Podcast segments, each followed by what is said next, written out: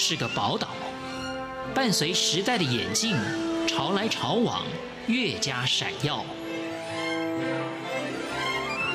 欢迎收听《潮台湾》，发现台湾的美好。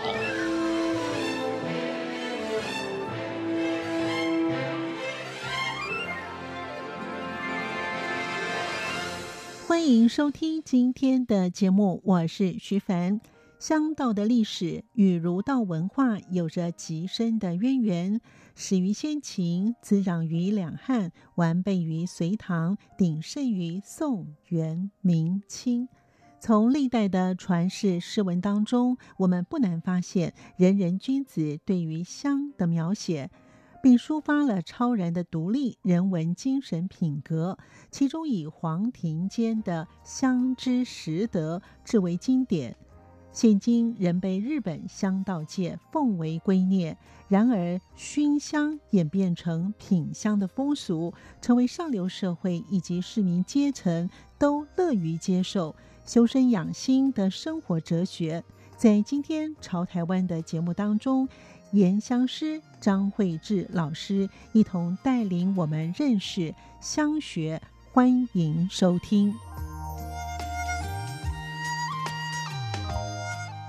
有关于香的历史是有它的脉络的。研香师张惠智老师他说：“香道它其实是从秦朝的时候就有在使用香，那秦朝的时候，香是主要用来沐浴身体。”就是身体沐浴用的，从秦朝开始就有在使用香。香其实最达到巅峰的时期是在北宋的时候。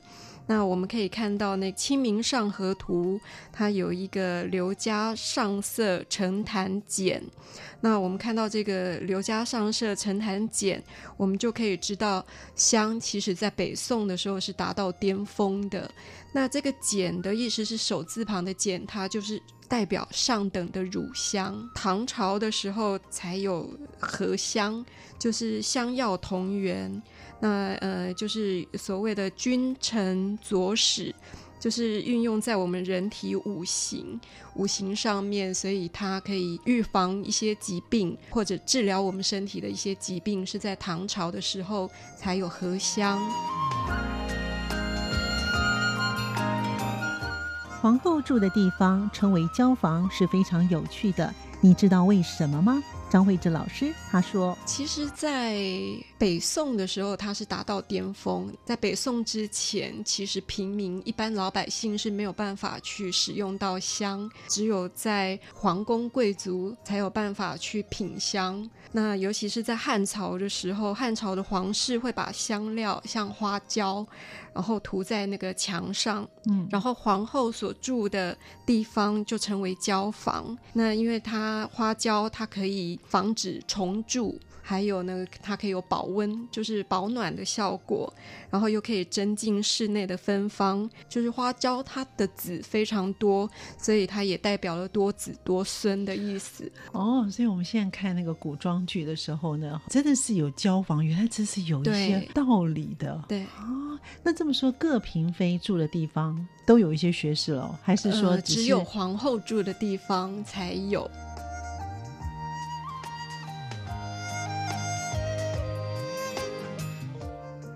现今的口香糖在古代称为鸡舌香，以及香道式微时期是从什么时候开始的呢？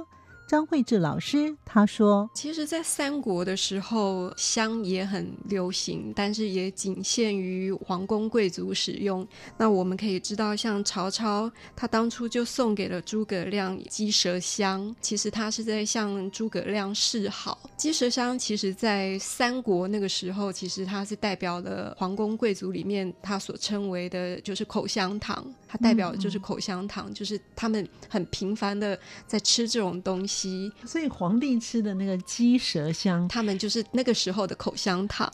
香到在清朝的时候才渐渐的式微，就是在八国联军之后，很多因为那时候民不聊生嘛，加上的欧洲的那一种化学香香水进来中国之后，所以香道就开始没落了，一直到现在。其实香道是从我们中国开始的，因为在唐朝的时候，一有一位叫鉴真和尚，他把佛法带到日本，相对的，他也把中国的香道传到了日本，然后变成日本人呢，融合了他们的民族跟文化，所以他们自己有自己的流派，然后所以他们现在日本最有名的香道就是有玉家流跟志野流，最有名的是这两个流派，然后他们还有分出一百多个流派。台湾与中国大陆是否已经开始在学习香道了？张慧智老师他说：“台湾是这几年生活上、工作上压力非常大，嗯、那所以呢，就是有一些对香道有兴趣的老师们，他们就是想要推广这个香道，不管是在中国大陆或者在台湾，都有呃做这样子的推广。四大香其实在古代其实是非常贵重的，到现在也也是一样，就是其实我们一般是没有办法很容易去取得。”的那如果说有办法取得的话，那个价格也非常高。其实我们比较了解的是沉香跟檀香四大香里面的龙涎香，其实是大家比较少听到的。龙涎香其实它就是抹香鲸它的消化系统所产生的粪石，它的味道闻起来就是有那种会有甘甜的土味。然后再来呢，西方人会把龙涎香称为灰琥珀，欧洲人就称它是琥珀香，罗马人称它为萨克，法国人称它是黄色的香料。其实龙涎香它主要是用来做香水的定香剂。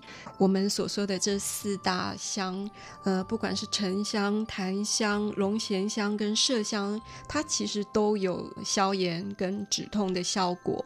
沉香它的味道就是闻起来比较内敛、比较淡雅；檀香它的味道就是比较张扬、比较奔放。那虽然它们就是两种不同的味系，可是每一个人闻起来就是对于那种香味的喜好也不一样。其实它们沉香跟檀香在现在的价格来讲都是非常高的。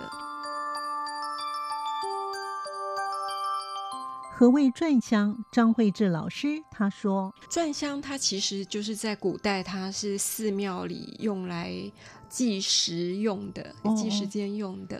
哦、那它就是要一个模子把它打钻出来，嗯嗯，就是古代最常打的这个钻形就是福跟寿。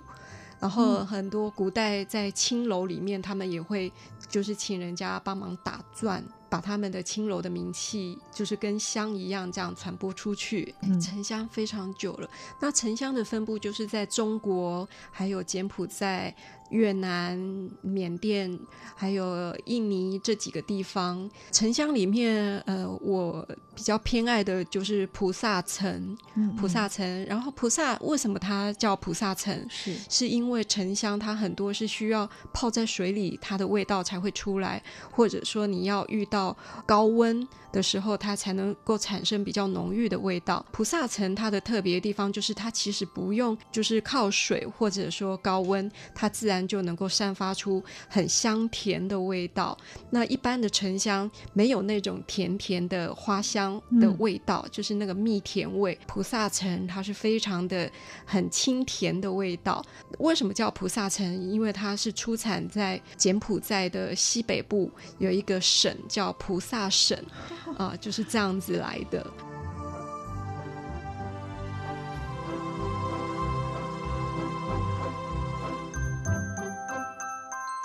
至于沉香又有什么样的特色？张惠智老师他说，然后就好像那个山间流水，自由自在，纯天然的沉香味道就是非常的淡雅，就是非常的清甜淡雅。那如果说你在市面上你买那种化学味道很浓郁的就不是真的呃纯天然的香。那如果说你闻到的是那种化学香的话，你闻久了，那会使人就是头晕，然后嗯、呃、会让你不舒服。那如果说你闻到的是那种非常天然的沉香，它会让我们心情非常舒畅，然后精神也非常饱满。那沉香跟檀香它还有一个用途就是，呃如果说我们比较心浮气躁，那其实它有安神的效果，或者说晚上睡眠。就是没办法安眠、没办法入睡的话，你可以点沉香或檀香，它可以帮助我们安神，可以入眠。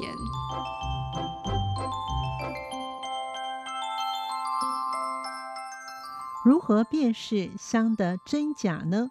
烟香师张慧智老师他说：“香的真假，第一个就是你闻味道，它如果是有刺鼻味的话，那就是化学香；那要不然就是说，你可以泡在水里面，那它如果说是呈现比较透明状的水是透明的话，闻起来味道有中药的香甜味，那就是天然香。那如果说你泡在水里，你看到它的颜色，它可能会出现粉红色啊，或者蓝色啊，那个都是添加了色。”色素，那最好的方法呢，就是你折一小段在嘴巴里面去嚼一嚼。嗯、那纯天然的香，它其实吃起来是非常的甘甜，很自然，非常天然的。那如果说你是化学香的话，你吃到嘴巴里，它会非常的浓稠，然后有那个肥皂的味道。那如果说你用眼睛看的话，天然香是非常粗糙的，那化学香是非常的呃细腻，非常细致，分辨香的真假。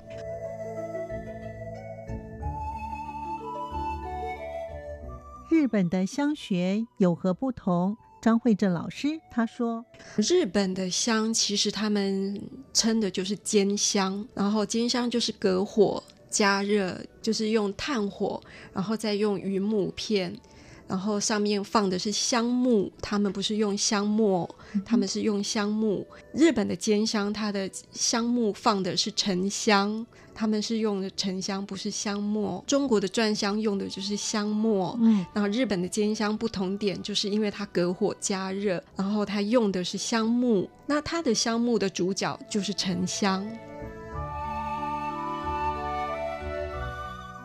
然而，日本的香道为何称为听香闻香呢？张惠智老师他说：“日本因为他们融合了自己的日本文化，嗯，他们的闻香，他们是讲闻香或听香，嗯，他们不讲嗅香。”他们他们是用为什么用听？因为他们就是在煎香的过程中，它可以摄心，就是呃用眼睛看，然后用鼻子闻，嗯嗯、然后它所以它叫闻香，哦、然后听香就是说。闻跟听，它的代表的意思就是香的使用方法，然后它把它嗯、呃、收摄到我们自己的身心灵，然后让我们净化我们自己的心，然后就是让自己的心不会太浮躁，所以他们讲的是听香或闻香，他们不讲嗅香。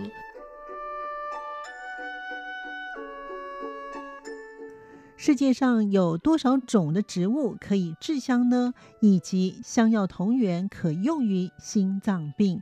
烟香师张慧智老师。他说：“其实地球上被确认的植物有三十万到四十万种，芳香的植物就有三千多种，可以做成中药材的就有五百多种。这么多的植物里面，只有二十七种或二十八种的植物可以经过高温燃烧后，又可以产生香气。那就像沉香、檀香、白芷。”丁香、甘松这些植物，就是归纳于二十七到二十八种有香气的植物。它是经过高温之后，它的味道不会失去的。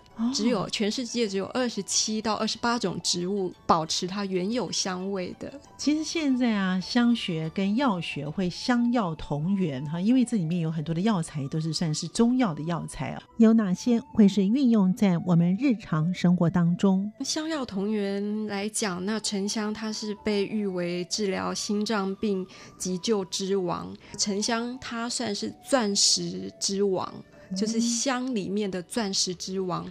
我们说的钻石之王，指的就是沉香，不是檀香。心脏病的名药叫救心，就是用沉香下去制作的，去提炼的。学习香道，也是从香烟缭绕升腾而消失于无形中，感悟世事的无常，通过闻香来创造各自心中的景象，以求得精神的安宁。